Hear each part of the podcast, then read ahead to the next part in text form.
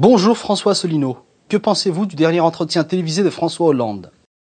Eh bien, bonsoir à toutes et à tous. Nous sommes euh, aujourd'hui le 21 avril 2016. Alors, vous m'interrogez sur le passage de François Hollande sur France 2. Je crois que c'était le, le 14 avril. Et sur ce que j'en pense, je vais vous avouer que j'en pense pas grand-chose, euh, parce que tout simplement, je ne l'ai pas, je n'ai pas regardé. Je ne l'ai pas regardé parce que. Euh, parce que je, franchement, j'avais d'autres des choses vraiment plus intéressantes à faire. Il fallait que je m'occupe de l'UPR. J'avais d'autres chats à fouetter, vous comprenez, euh, que d'écouter, que d'écouter quelqu'un qui est sans aucun talent, sans aucune envergure, euh, et qui d'ailleurs ne dirige même pas le pays, puisque ce n'est jamais que le factotum de l'oligarchie euro-atlantiste. Alors, euh, je me suis dit d'ailleurs que si par un miracle extraordinaire il sortait quelque chose d'énorme, par exemple qu'il démissionnait, je l'apprendrais par les journaux et puis à ce moment-là j'irai regarder le passage sur Internet. Donc je n'ai pas regardé. Forcé de constater d'ailleurs que finalement je suis très tendance, comme on dit maintenant, parce que en fait l'écrasante majorité des Français ont fait comme moi. Normalement, lorsqu'un président de la République s'exprime sur une très grande chaîne de télévision comme TF1 ou France 2, en gros, en règle générale, il fait 6, 7 millions minimum de téléspectateurs. 8, 9, ça commence à devenir pas mal. Les très grands moments de la télévision française, quand un président de la République est intervenu, je crois que c'était 11 ou 12 millions de téléspectateurs, ce qui est beaucoup. Euh, et eh bien notre euh, monsieur, monsieur Hollande nous a fait, nous a fait un petit truc, un petit truc rikiki, 3 millions 500 000. Voilà, moi quand j'ai fait le quand j'ai fait un article là sur sur Facebook sur la, la papate d'Obama, euh, vous savez le président Obama qui avait voulu mettre sa papate sur Raúl Castro et le, chef d'État euh, cubain l'avait repoussé vivement. Eh bien, on a fait quand même 1 million 500 000 vues. Donc bientôt, bientôt sur la page Facebook de l'UPR, on va, avoir plus de vues euh, que lorsque que lorsque François Hollande passe à la télévision. Ce qui d'ailleurs serait assez normal parce que quand on a quelqu'un encore une fois qui a aussi peu de talent et qui est aussi ennuyeux, qui est aussi, qui est aussi, qui est aussi bête en fait, il faut le dire. Euh, bah, franchement, on comprend que les que les gens euh, les gens zappent. J'ai vu que même Madame Léa Salamé, euh, qui pourtant avait été, si j'en crois les gazettes, invitée par Monsieur euh, par Monsieur Hollande à déjeuner à l'Élysée plusieurs fois, piétinant ainsi toute déontologie journalistique. Même Léa même Léa se rebiffe. Euh, Léa Salamé a, a, parlé au président de la République, d'après ce qu'on m'a dit, d'une façon assez euh, du style mais vous plaisantez. Enfin, c'était quasiment vous dites vous dites n'importe quoi. Voilà. D'ailleurs, il a dit n'importe quoi. Il était là absolument à vouloir dire. Il paraît, paraît-il. Moi, j'ai même pas regardé, mais on m'a raconté. Il paraît qu'il dit oui, oui, euh, ça va mieux, ça va mieux, ça va mieux. Enfin, il y a quelque chose d'un petit peu sénile euh, avant l'âge chez ce, sombre personnage. Alors la chose rigolote, euh, c'est que ça a été la, presse d'ailleurs s'y est pas trompée, puisque la presse le lendemain euh, considérait ça comme un comme un non-événement. Il y avait quelques articles gênés de journalistes, savaient pas très bien quoi dire. Puis le surlendemain, on, on, utilisait ça pour emballer les œufs. Euh, bon, euh, mais euh, le, le, plus, le plus étonnant, c'est que ça a été ponctué d'un d'un sondage où on a appris qu'il avait encore baissé pour atteindre le nombre remarquable de 14 euh, je ne sais même pas où on trouve les 14% de, de, de, de, gens en France qui, euh, qui, soutiennent, euh, qui soutiennent François Hollande. Je ne sais même pas. Je pense que c'est l'Élysée qui a dû donner quelques, quelques subsides aux instituts de sondage pour éviter que ça soit un score négatif, enfin probablement. Euh, mais alors le, la cerise sur le, sur le gâteau, ça c'est quand même très très drôle, c'est que le magazine Time nous a sorti aujourd'hui euh, que François Hollande faisait partie des 100, euh, des 100 personnes les plus influentes de la, de la planète. Rappelez-vous, l'année dernière, en 2015, le même magazine Time nous avait collé Madame, euh, Madame, Madame Le Pen, qui était, paraît-il, une des 100 femmes les plus influentes de la planète. Ben maintenant, c'est François Hollande qui paraît-il un des hommes les plus influents de la planète. En fait, ce, je pense que ce magazine Time, ce sont des facétieux, en fait. En fait, c'est le, c'est le, je pense, euh, le, la liste des, des 100 personnes les plus, euh, les plus larbins euh, vis-à-vis des intérêts de Washington. Donc effectivement, de ce point de vue-là, de ce point de vue-là, François Hollande est en, est en bonne place. Et on, peut le, on, peut le, on peut le croire. Que vous inspire la couverture médiatique de M. Emmanuel Macron? Monsieur Macron, c'est qui? En fait, Monsieur Macron, il y, a, il y a deux ans, personne ne savait qui était Monsieur Macron. Remarquez bien d'ailleurs qu'on s'en portait pas plus mal. et M. Macron a été sorti d'un chapeau. voilà, c'était un jeune, enfin jeune, plus si jeune que ça, il a 38 ans. Enfin, c'est encore un jeune inspecteur des finances. C'est quelqu'un qui appartient au même corps administratif que le, que le mien. Mais nos ressemblances s'arrêtent là. Et M. Macron, donc, c'était, euh, il était dans le cabinet ministériel. Et puis, rappelez-vous, euh, euh, sur une émission de BFM, TV, vous avez l'inénarrable Jacques Attali, vous savez cet homme qui se trompe plus vite que son ombre, qui depuis maintenant une trentaine d'années hante les palais nationaux. Semble-t-il qu'il donne des instructions à François Mitterrand, puis ensuite à, Jacques Chirac, puis ensuite à, à, Nicolas Sarkozy, puis maintenant à, François Hollande.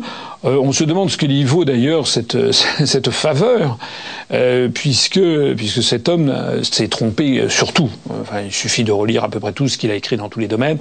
C'est exactement le contraire de ce qui s'est passé. Il nous avait vanté les charmes du traité de Maastricht, les charmes de la monnaie unique. On allait avoir plus de croissance, plus d'emplois, et ci et ça. Il s'est trompé sur tout. Et normalement, quand on a affaire à un charlatan, eh bien en général, on, le chasse de l'ordre des médecins. Et là, pas du tout.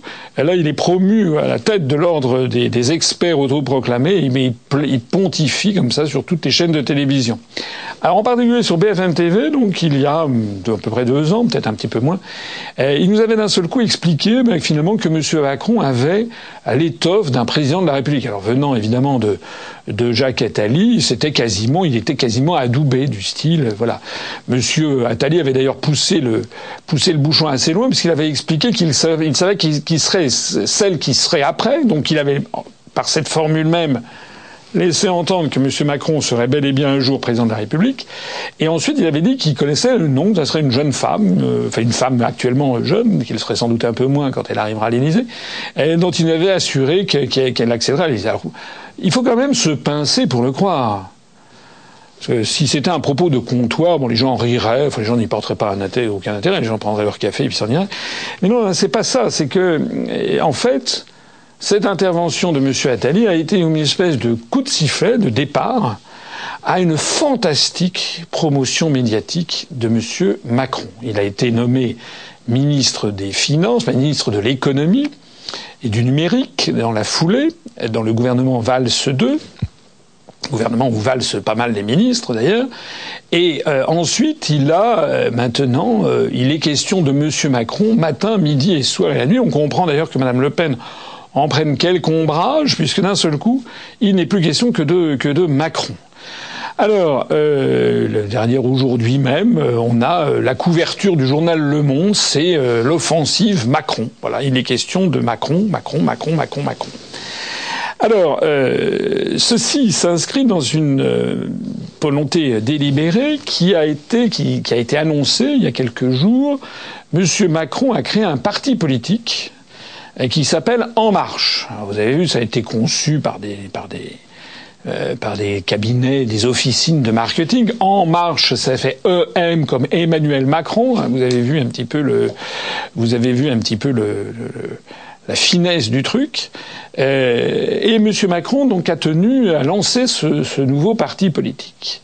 Alors ça mérite qu'on s'y arrête quand même un instant et qu'on écoute exactement ce qu'a dit, ce qu'a dit M. Macron. M. Macron a dit que c'était un mouvement transpartisan euh, pour lequel l'adhésion serait gratuite. C'est assez pratique. Euh, l'adhésion étant gratuite, ben, finalement, euh, alors l'adhésion est non seulement gratuite, mais finalement, on a découvert que M. Macron avait le concept d'adhésion assez, assez, assez flou, puisque il a annoncé quelques jours après le lancement qu'il avait déjà 13 000 adhérents.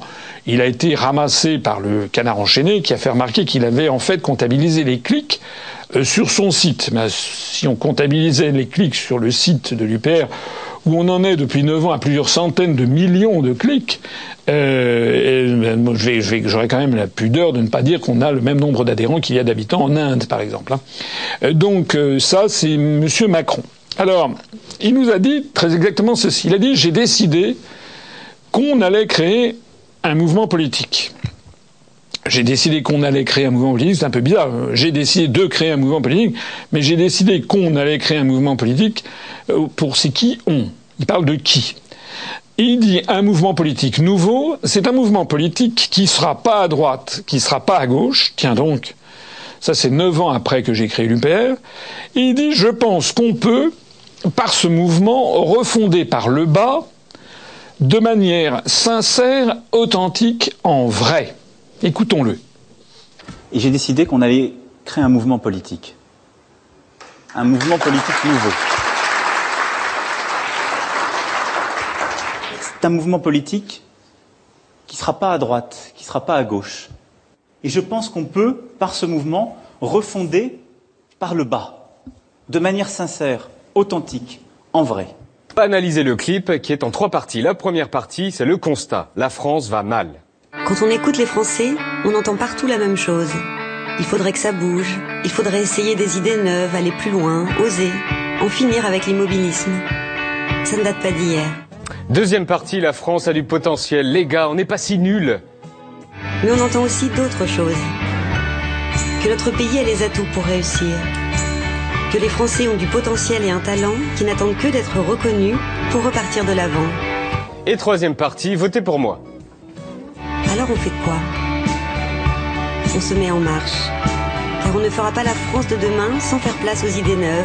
Et le tout se termine sur une vue de Paris au soleil couchant avec la signature d'Emmanuel Macron, voilà. Alors, euh, donc ce mouvement euh, sincère, authentique en vrai, euh, aussitôt, il avait à peine lancé ce, ce mouvement qu'il a été ramassé à juste titre par une émission du Petit Journal tout à fait remarquable qu'il faut absolument regarder, puisqu'en fait, tout était faux dans ce lancement. C'était non seulement M. Macron a annoncé qu'il lançait un mouvement de, sincère, authentique en vrai, et en fait, tout était faux.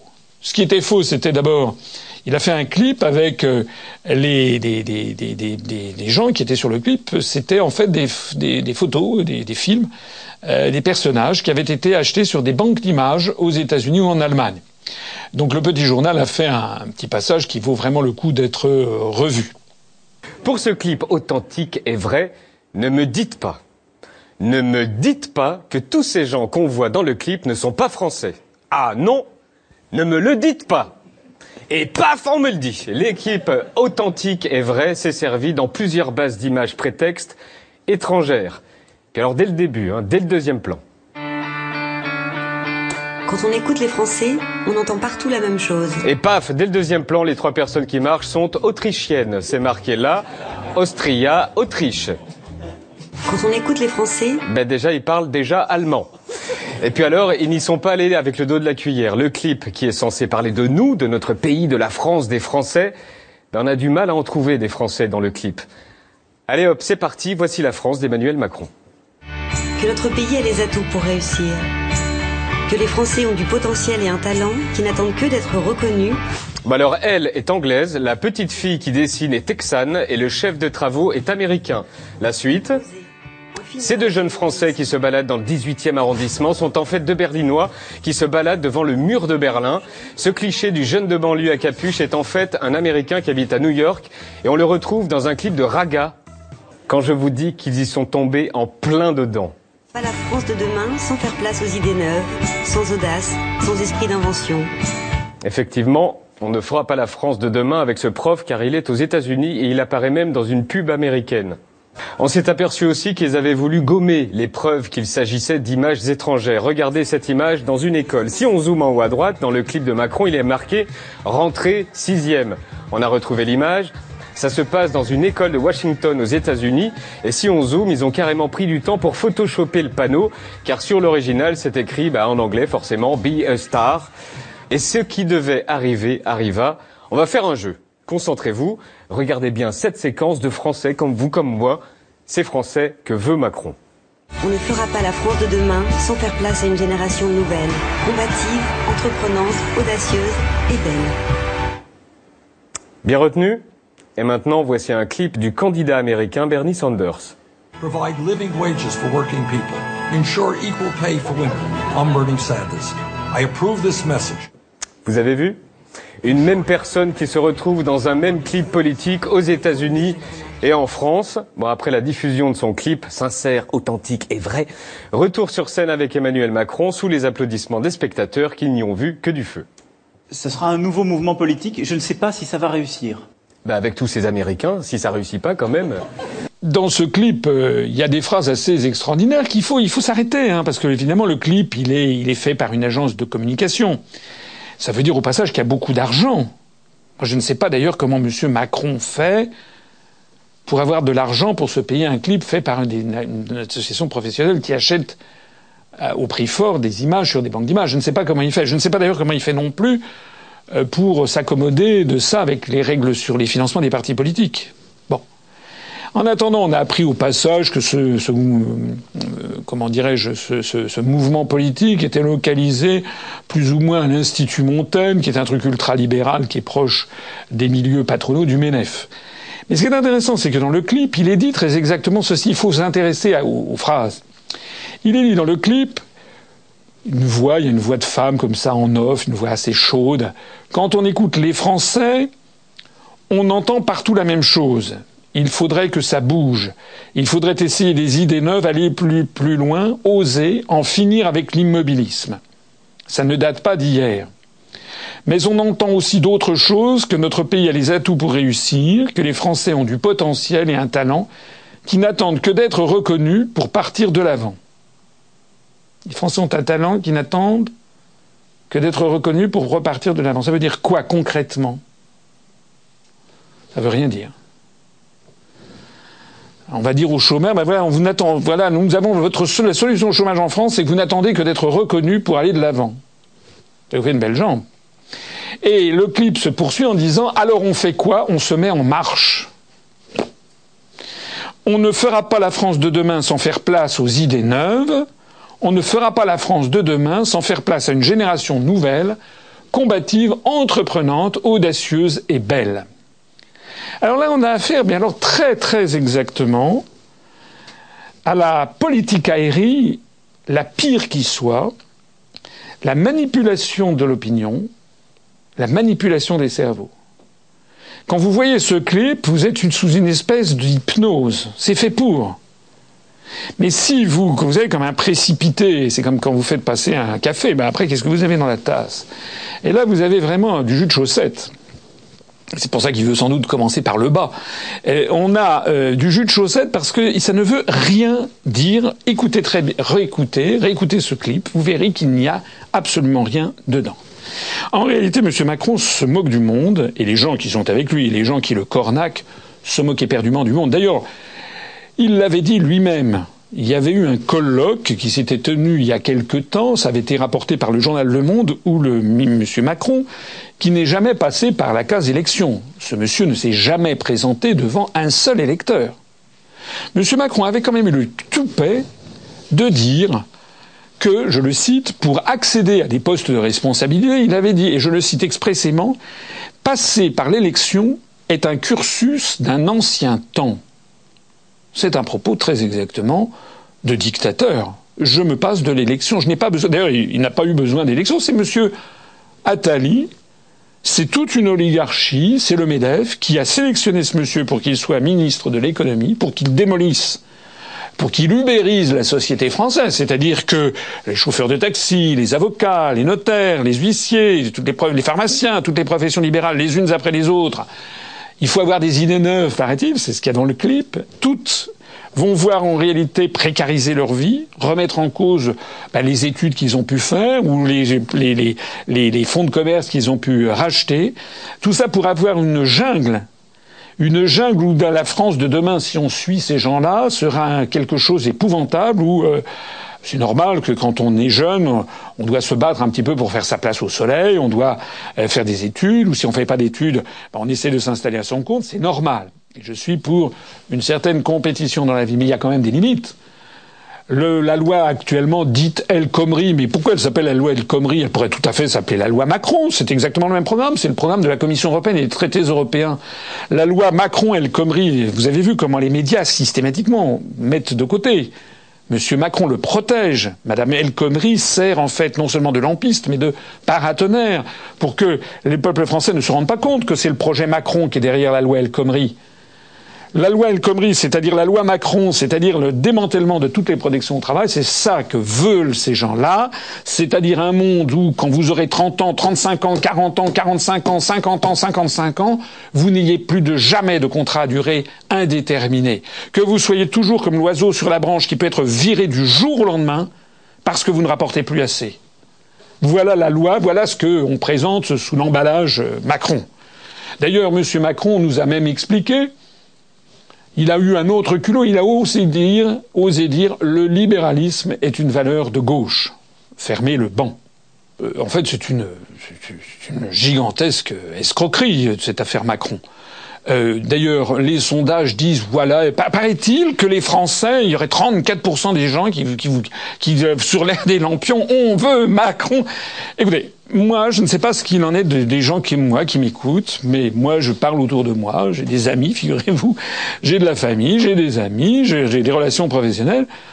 Je n'ai jamais vu une seule personne qui me dise, moi, j'en pince pour Macron. Enfin, c'est pas vrai, jamais. Absolument jamais. Quand on va dans la France profonde, les gens savent à peine qui c'est d'ailleurs. Et les gens qui savent qui c'est, en général, euh, poussent des cris d'orfraie en disant que ce type, c'est un, type qui, qui, qui n'est absolument pas de gauche. Euh, ça, c'est les gens de gauche qui disent ça. Il y a des gens de droite qui disent oui, ce type, pourquoi il est à gauche En fait, il devrait être à droite. Enfin bon, mais tout le monde sait bien que c'est un technocrate qui a été parachuté par la volonté de Jacques Attali et de l'oligarchie et du MEDEF. Et puis c'est tout. Mais personne n'a envie de voter pour ce type-là. D'où sortent les sondages qui nous donnent, je sais pas, 34%. Bientôt, il va faire, partie des personnes les plus influentes du monde, selon le magazine Time. Au train où ça va, au train où on échange, je crois qu'on peut le prévoir. En fait, on a affaire à une subversion totale du sens. Je le signale d'ailleurs parce que, euh, comme, on disaient les, anciens romains, asinus asinum fricat, c'est-à-dire l'âne frotte l'âne, c'est-à-dire que les, en fait, ça veut dire les ânes se, rassemblent, en fait, qui se ressemblent s'assemblent, on dit en français.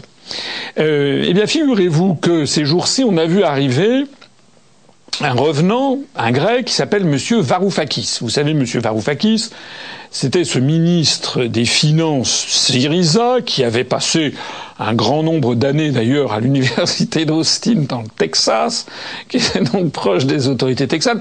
Paraît-il que c'était un type de la gauche radicale. Vous vous rappelez comment on avait expliqué euh, au peuple d'Europe qu'on allait voir ce qu'on allait voir. Syriza, les gens faisaient semblant d'être transis de peur. Euh, Syriza avait été ultra promu dans, tous les grands médias. Il y a quelque chose qui est très simple, hein, je l'ai déjà dit 50 fois.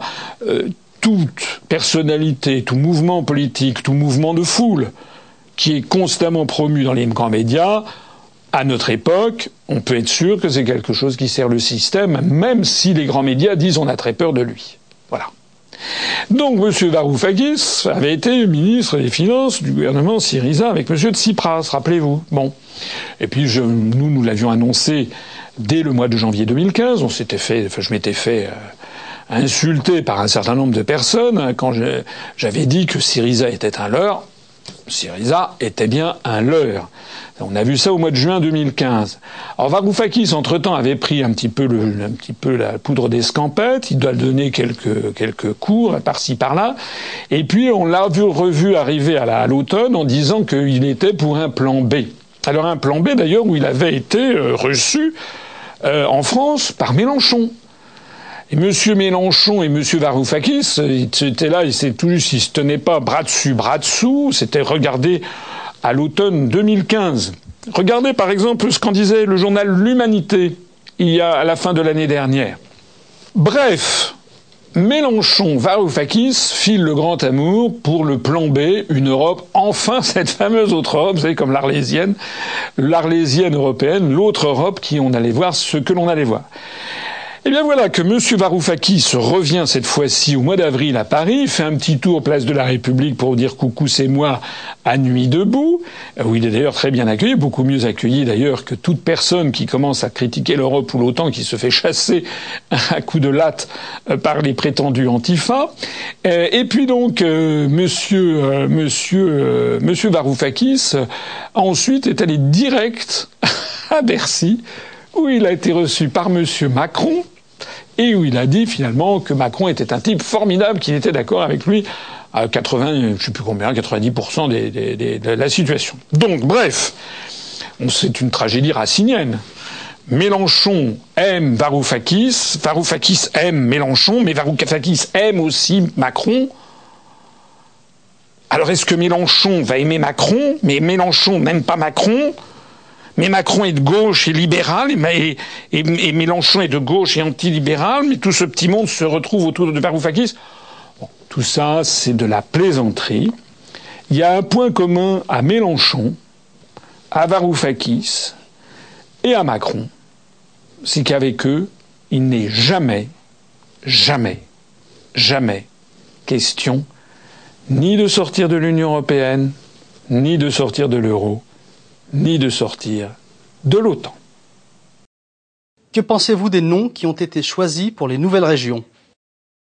Alors ça, c'est effectivement ça, c'est intéressant pour les Français. Ils se sont, il y a eu quand même des gens qui se sont un petit peu intéressés dans ces découpages de grandes régions absolues, tout à fait absurdes, sur lesquelles nous nous reviendrons euh, lorsque nous arriverons au pouvoir. Mais enfin, effectivement, il y avait une grande région, euh, Champagne-Ardenne, Lorraine, Alsace. Il y avait une grande région Bourgogne-Franche-Comté. Il y avait une grande région euh, Aquitaine, enfin il y a une grande région Aquitaine, Poitou-Charentes, Limousin. Alors ce qui est intéressant, c'est que il a été demandé aux populations ce qu'elles voulaient comme nom. Alors pour la région euh, Champagne-Ardenne, Lorraine-Alsace, il avait été évoqué dans la presse. Il y avait eu des lobbies qui s'étaient manifestés pour que cette région s'appelle Grand Est Europe ou bien Cœur d'Europe. On dirait du cœur de bœuf, vous savez, les tomates.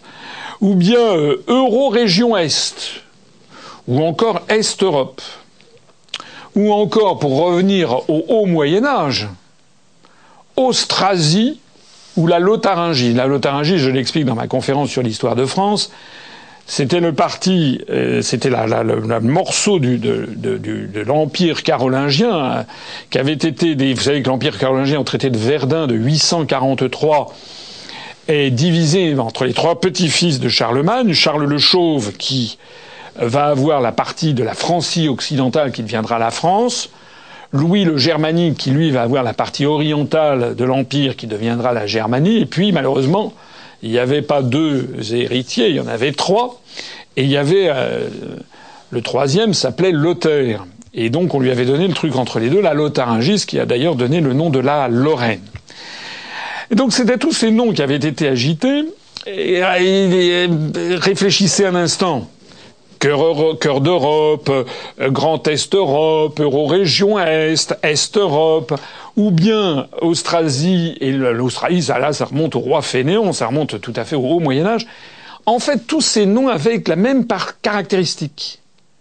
Ils voulaient promouvoir l'idée d'Europe et ils voulaient abolir la France. Abolir l'histoire de France, comme si ça n'a... Parce que la Lotharingie, l'Austrasie, c'est avant l'histoire de France. C'est du temps de la neustrie.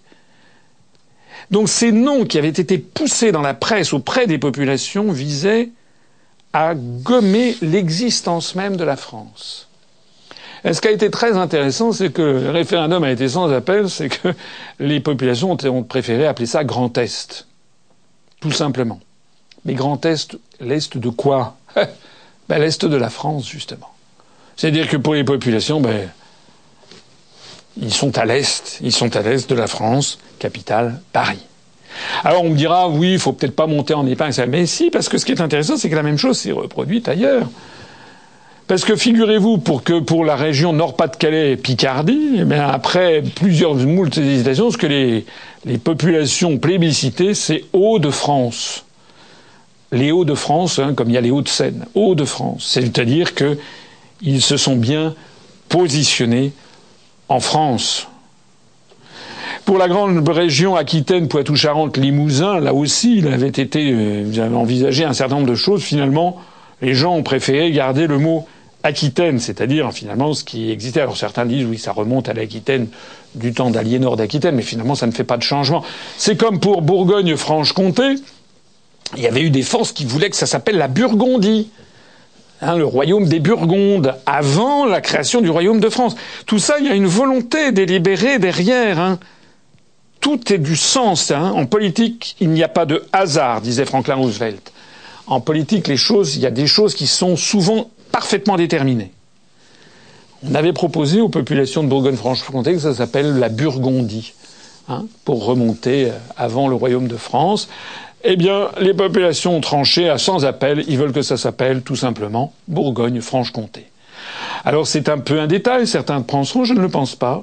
Je pense que sur ces petits référendums locaux dont on a finalement peu parlé, eh bien les populations ont fait valoir, dans leur très grande majorité, que dans leur esprit, la France est toujours la France et qu'ils sont toujours français.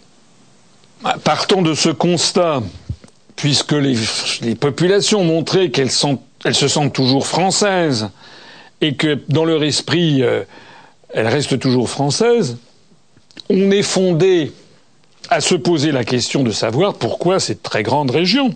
Je l'ai déjà dit longuement pendant les élections régionales, pendant la campagne pour les élections régionales à la fin de l'année dernière, ces grands découpages, la difficulté qu'il y a eu à trouver des noms à ces nouvelles grandes régions, et le fait que finalement ce qui ressort de ces référendums locaux, c'est finalement un très grand conservatisme, c'est que les populations, elles ont pris Grand Est parce que ça les rattache à, l'Est de la France, Hauts-de-France parce que ça les rattache à la France, Bourgogne-Franche-Comté parce que ça leur parle beaucoup plus dans leur quotidien ou Aquitaine que Burgondie.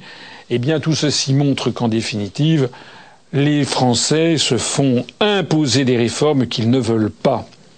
Malheureusement, il n'y a pas eu de référendum sur le découpage régional décidé, enfin décidé euh, par euh, M. Hollande, mais pour s'inscrire dans la politique des euro-régions, je renvoie à ma conférence sur le sujet. Voilà, en d'autres termes, ben, dès que on donne au peuple la possibilité de s'exprimer, on s'aperçoit qu'il n'est pas du tout d'accord avec les réformes. On ne lui a pas demandé s'il était favorable aux grandes régions. Ça a été une mesure totalement dictatoriale on lui lance un os à ronger, on lui demande quelle est sa volonté au moment de la dénomination de cette grande région, hop, il choisit une dénomination qui le rattache bel et bien à la France. Quelle est votre analyse des référendums aux Pays-Bas et au Royaume-Uni? Bien, je viens d'en parler à l'instant. Euh, L'Europe, la construction européenne fonctionne d'une façon tout à fait, euh, tout à fait claire maintenant. Pour que le projet dictatorial avance, on ne demande jamais au peuple s'ils sont d'accord. À chaque fois qu'on lance un os à ronger à un peuple euh, sous forme d'un référendum, à chaque fois, les peuples répondent non. On vient de le voir pour le référendum sur les Pays-Bas, j'en ai parlé lors des entretiens d'actualité antérieurs, je n'y reviens pas. J'y reviens quand même parce que euh, j'ai publié sur Facebook et sur le site internet upr.fr un article dont je conseille la lecture à tous les gens qui me regardent et qui ne l'ont pas forcément lu, et qui est une traduction d'un expert, d'un européiste qui s'appelle M. Fraser Cameron, qui est un Britannique. Je ne pense pas qu'il ait un lien de famille avec le Premier ministre David Cameron, même s'ils ont le même nom de famille. Fraser Cameron, qui est un qui s'appelle Fraser, c'est un phraseur, c'est le cas de le dire. Il est, euh, c'est un expert, euh, un expert, euh, un prétendu expert européiste, qui est assez connu outre-Manche d'ailleurs, qui travaille pour un think tank, je ne sais plus lequel. et il a tout de go fait un article qui a été publié sur Euractiv pour expliquer donc eh bien qu'il fallait en finir avec les référendums portant sur les politiques européennes parce que le référendum qui avait eu lieu aux Pays-Bas était en fait scandaleux, que c'était pas normal qu'un peuple puisse empêcher 27 autres peuples d'avancer. Il avait simplement oublié de préciser que les 27 autres peuples, on leur avait pas demandé leur avis par référendum. On le leur a imposé. Alors, euh, cette affaire d'ailleurs de référendum aux Pays-Bas a eu une suite, puisqu'on a appris, euh, il y a deux jours, euh, que le Parlement de La Haye, qui devait être obligatoirement saisi suite à ce référendum, puisque ce référendum ayant dépassé 30% de participation avait été donc validé juridiquement, et euh, il y avait eu 61,1% de, non.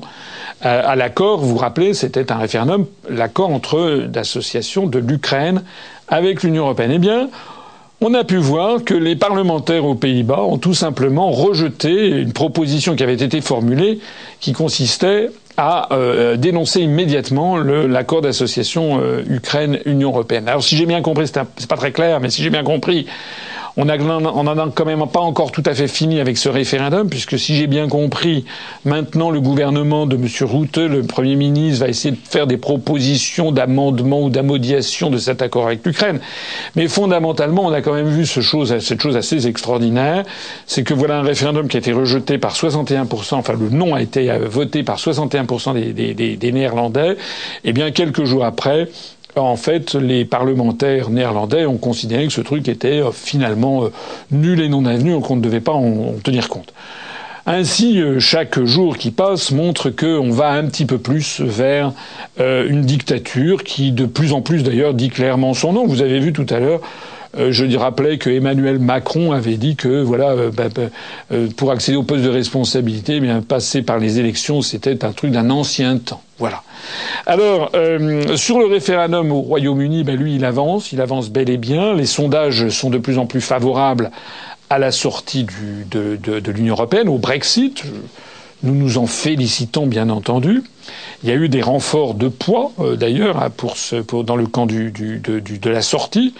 Il y a eu plusieurs ministres, notamment des Finances, euh, du temps de Margaret Thatcher, qui euh, se sont euh, se sont déclarés en faveur de M. Nigel Lawson, par exemple, mais d'autres qui se sont déclarés en faveur du Brexit. Il y a eu également Mick Jagger des Rolling Stones. alors c'est plus léger, bien entendu, mais enfin les grandes vedettes, les grandes euh, voilà, surtout que Mick Jagger c'est pas seulement un chanteur de rock, c'est également un homme d'affaires particulièrement avisé qui a fait fortune, dont je crois la fortune était assez élevée. Eh bien, euh, donc il y a plusieurs personnalités de, tout premier plan qui ont qui ont appelé euh, à voter en faveur du Brexit. Alors en revanche, il y a eu il y a eu quelque chose d'assez d'assez cocasse, si on peut trouver ça cocasse, c'est que le, le, le, le, leader du parti travailliste, M. Corbyn, qui paraît-il était présenté euh, comme quelqu'un très très à gauche, une espèce de paléo-socialiste. Il était présenté dans la presse française quand M. Corbyn est arrivé à la tête du Parti travailliste suite aux dernières élections générales qui ont vu la déconfiture du Parti travailliste.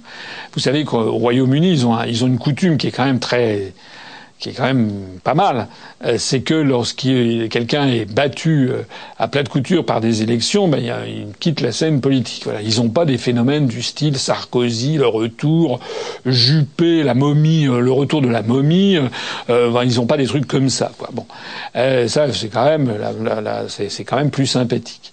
donc, Monsieur Corbyn est donc arrivé à la tête du Parti travailliste et Monsieur Corbyn a a fait une déclaration qui était très attendue, qu'est-ce qu'il pensait du Brexit? Alors il a, euh, c'était le 14 avril dernier, alors je cite très exactement ce qu'il a dit, il a dit, il a appelé à voter en faveur du maintien du Royaume-Uni dans l'Union européenne, donc à rejeter le Brexit, cet homme prétendument euh, très à gauche. Il a, il a expliqué pourquoi il a dit que l'Union européenne protégeait les travailleurs, les consommateurs et l'environnement. Je vous, je vous laisse mesurer à quel point l'Union européenne protège les travailleurs, les consommateurs et, l'environnement. Il a dit le Labour, c'est-à-dire le Parti travailliste, est majoritairement en faveur d'un maintien parce que nous estimons que le projet européen, je le cite toujours, a apporté emploi, investissement et protection aux travailleurs, aux consommateurs et à l'environnement. Il faut quand même le faire. C'est du niveau, c'est du niveau Macron, c'est du niveau Sarkozy, c'est du niveau Hollande. Rappelez, mon adversaire, c'est la finance. C'est du, enfin, c'est d'un culot monstre. Voilà. Euh, il a euh, d'ailleurs euh, précisé euh, un peu plus tard dans son discours que il a dit très exactement ceci, M. Corbyn.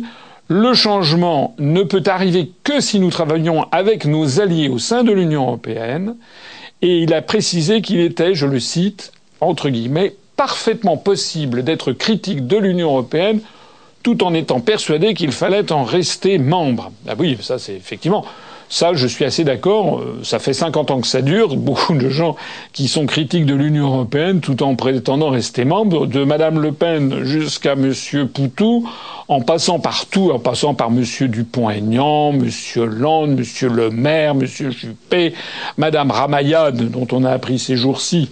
Madame Ramayad, elle est candidate à l'élection présidentielle de 2017. Elle nous a expliqué ça. Allez regarder sa bio Vous verrez qu'elle a été euh, condamnée à plusieurs reprises par la justice. Donc Madame Ramayad maintenant est candidate pour l'élection. Bon, on a vu aussi une autre momie là qui est sortie du, du de son de c'était Madame Madame comment elle s'appelle déjà euh, Mam Michel Alliot-Marie dont je parlais l'autre fois.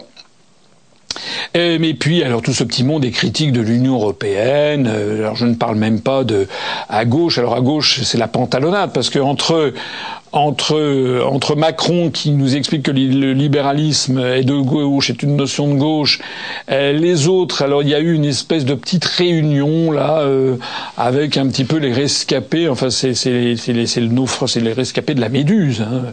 C'est vous savez ce, ce, cette affaire de la Méduse, ce navire français là qui sous la Restauration début du 19e siècle s'était échoué sur le banc d'Arguin au large du, du Sénégal actuel et avait été euh, du fait de la de et de la nullité de la du capitaine.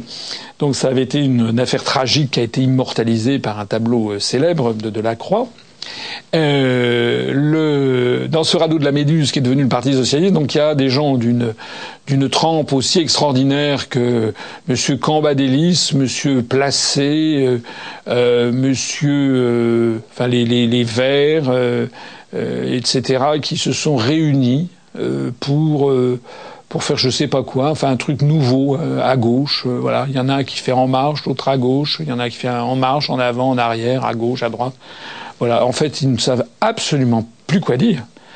Ils savent absolument plus quoi dire parce que je reviens un tout petit peu sur sur les questions de politique intérieure, mais euh, ils veulent tous faire un truc. Euh, en fait, ils sont tous omnubilés par comment faire pour intéresser de nouveau les Français à la politique. Alors ils croient tous qu'ils vont changer de nom, ils vont dire oh, marchons, marchons.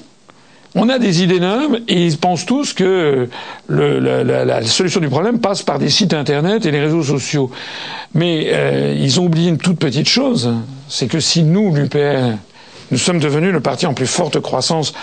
on a dépassé d'ailleurs les 10 900 adhérents et on va à toute allure maintenant franchir les 11 000 adhérents. Euh, c'est pas uniquement ou principalement parce qu'on passe euh, sur Facebook et sur Internet.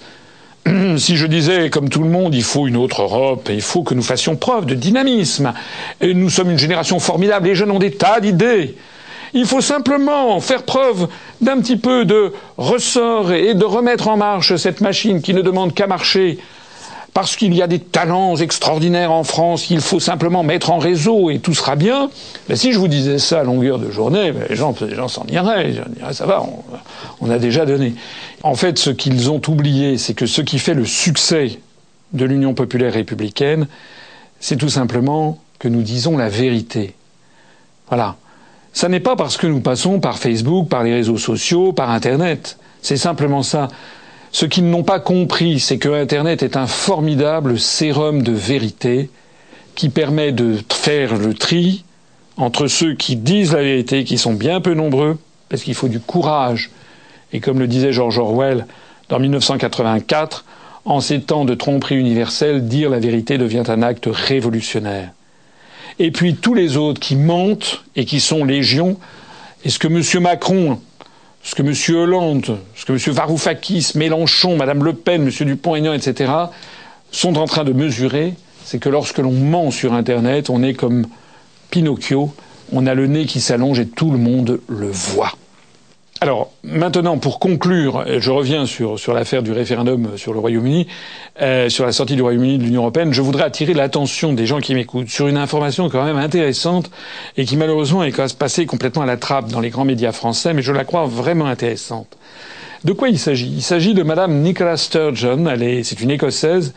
Elle est la présidente du Parti national écossais. Elle est donc euh, à la tête de l'une des formations principales qui a réclamé l'indépendance de l'Écosse dans le cadre européen, la politique des euro-régions. J'ai déjà expliqué à de nombreuses reprises ce qui se cachait derrière.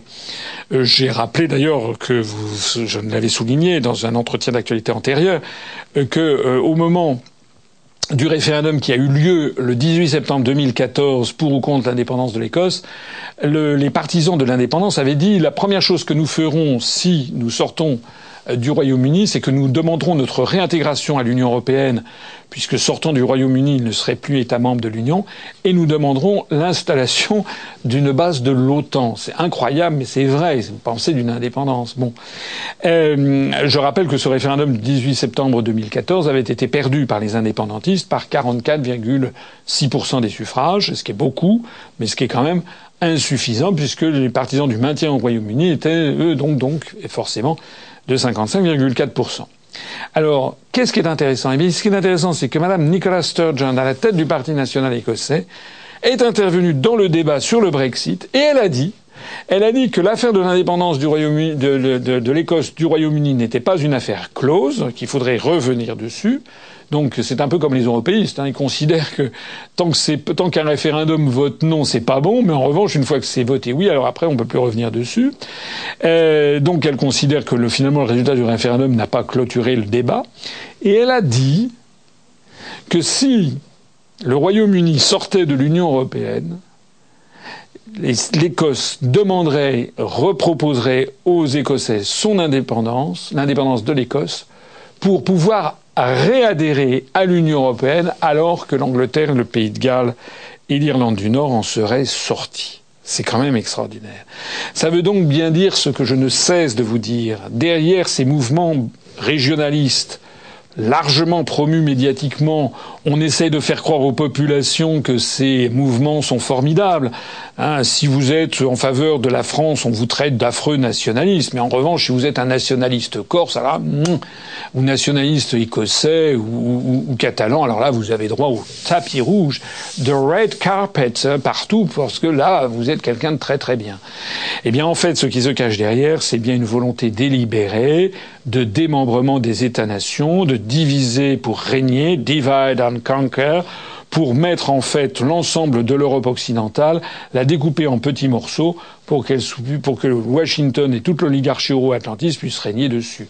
On vient de le voir par cette déclaration, alors que, nous l'espérons, nous soutenons les Britanniques qui veulent sortir le Royaume-Uni de l'Union européenne, alors qu'il est possible qu'une large majorité de Britanniques veuille faire sortir, euh, enfin en tout cas une majorité veuille faire sortir le Royaume-Uni de, de l'Union européenne, et, eh bien les, les indépendantistes entre guillemets écossais, eux font campagne en disant que si tel était le cas, ils demanderont leur indépendance du Royaume-Uni pour réadhérer à l'Union européenne. Vous avez compris ce que sont ces indépendantistes de pacotille. Auriez-vous d'autres sujets que vous aimeriez commenter? Oui, alors je vais conclure. Euh, il y aura beaucoup de choses à dire, mais là je vais conclure sur deux, deux, deux, deux sujets. Euh, qui sont un peu, euh, enfin qui touchent l'un et l'autre hein, aux questions de banque, de banque centrale, de monnaie. le premier, c'est la décision qui a été prise par la banque euh, multilatérale euh, créée par les BRICS, vous savez, Brésil, Russie, Inde, Chine et Afrique du Sud. Les BRICS, euh, c'était lors d'un l'un de leurs derniers sommets qui s'était tenu, sauf de ma part, à São Paulo au Brésil, avait décidé de la création d'une banque de développement multilatérale qui avait pour objectif tacite de s'opposer aux institutions de Bretton Woods qui sont situées à Washington, c'est-à-dire à la Banque mondiale et au Fonds monétaire international. Alors ce qui est intéressant, c'est que ce projet euh, a, débouché. Il y a euh, la banque s'est créée à, Shanghai, en, Chine, avec euh, un capital qui n'est pas qui n'est pas négligeable, un capital de 100 milliards de dollars, c'est quand même c'est quand même pas mal.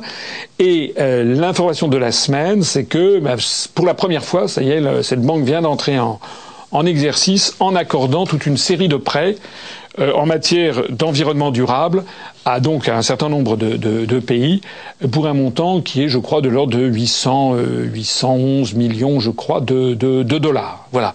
Alors c'est un point important parce que euh, ça ne fait pas la une des grands journaux, il faut lire ça dans des journaux économiques et financiers, mais c'est évidemment important du point de vue de politique et de géopolitique.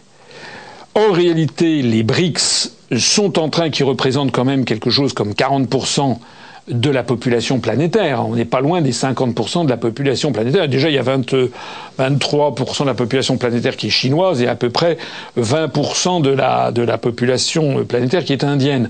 Un petit peu moins. Donc ça veut dire qu'au total, on doit être aux alentours de 43-45% de la population planétaire qui est regroupée dans les BRICS.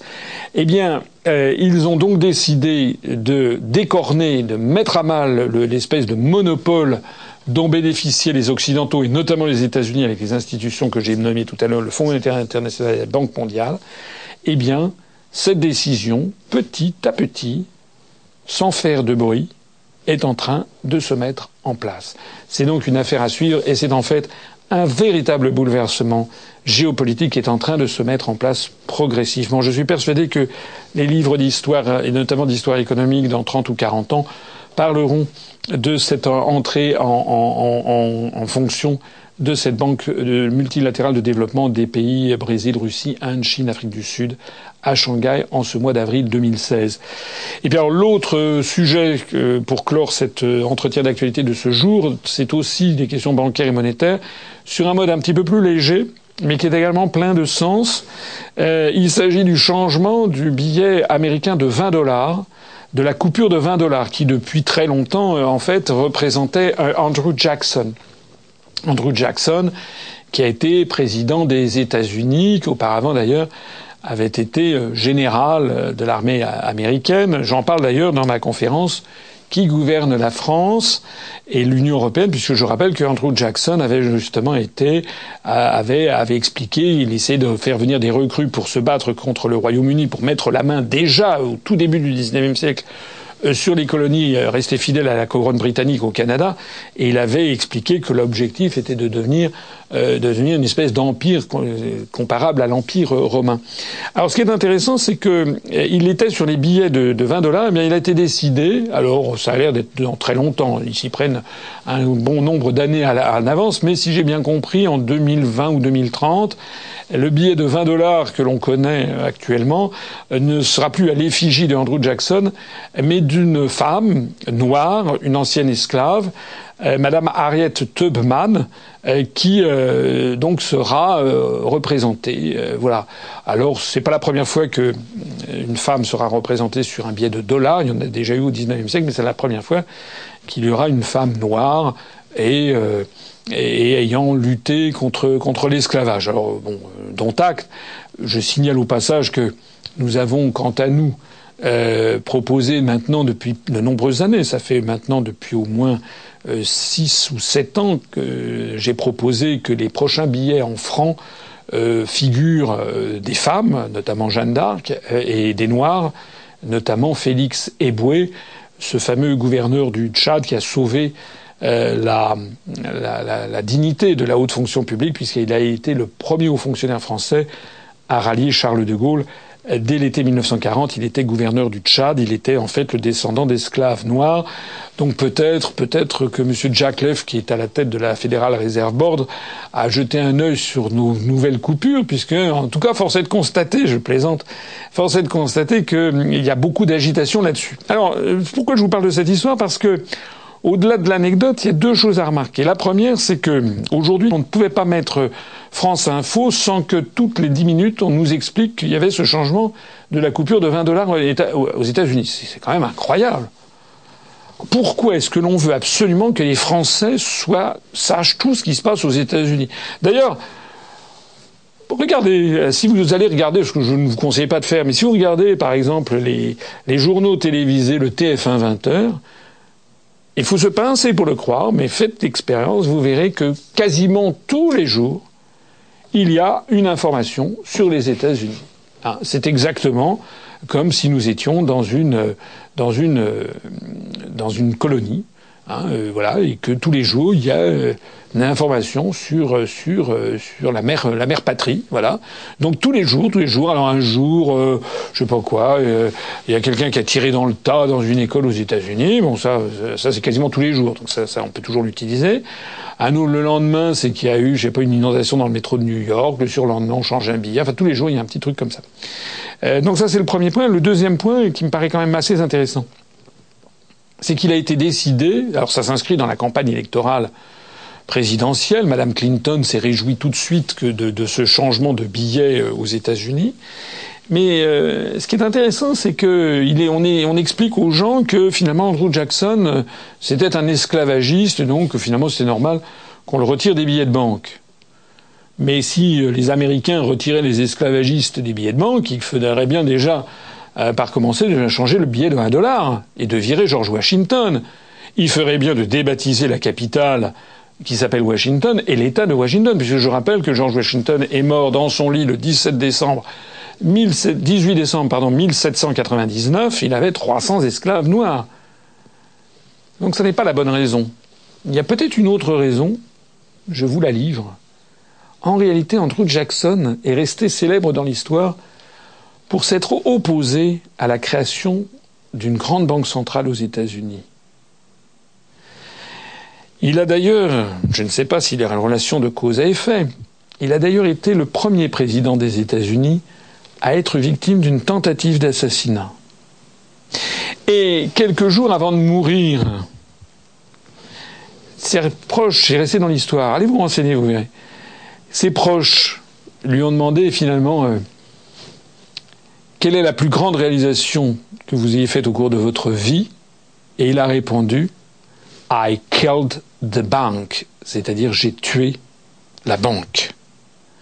J'ai tué ce projet de Federal Reserve Board avant la lettre, dont il ne voulait à aucun prix parce qu'il avait compris que ce qui était en jeu derrière, c'était rien moins que la démocratie aux États-Unis d'Amérique. C'est tout un symbole de voir que cette figure va disparaître des dollars des États-Unis d'Amérique.